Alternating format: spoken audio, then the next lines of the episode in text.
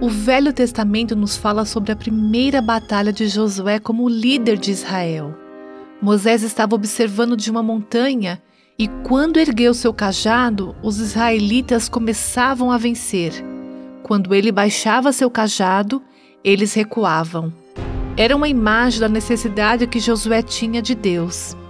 Depois que os israelitas venceram, Deus disse a Moisés: Escreva isso em um pergaminho a fim de que seja lembrado. Essa pode ser a primeira vez que aconteceu o que hoje é conhecido como um registro no diário.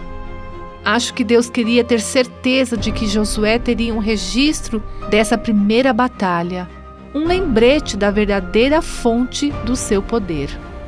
Sabe, achei útil manter um registro dos marcos significativos em minha própria caminhada com Deus. Meus diários anteriores me lembram da fidelidade de Deus e da minha necessidade dele. Portanto, na próxima vez que Deus a conduzir numa batalha, por que não manter um registro escrito disso? Isso a ajudará a lembrar qual é a sua verdadeira fonte de poder.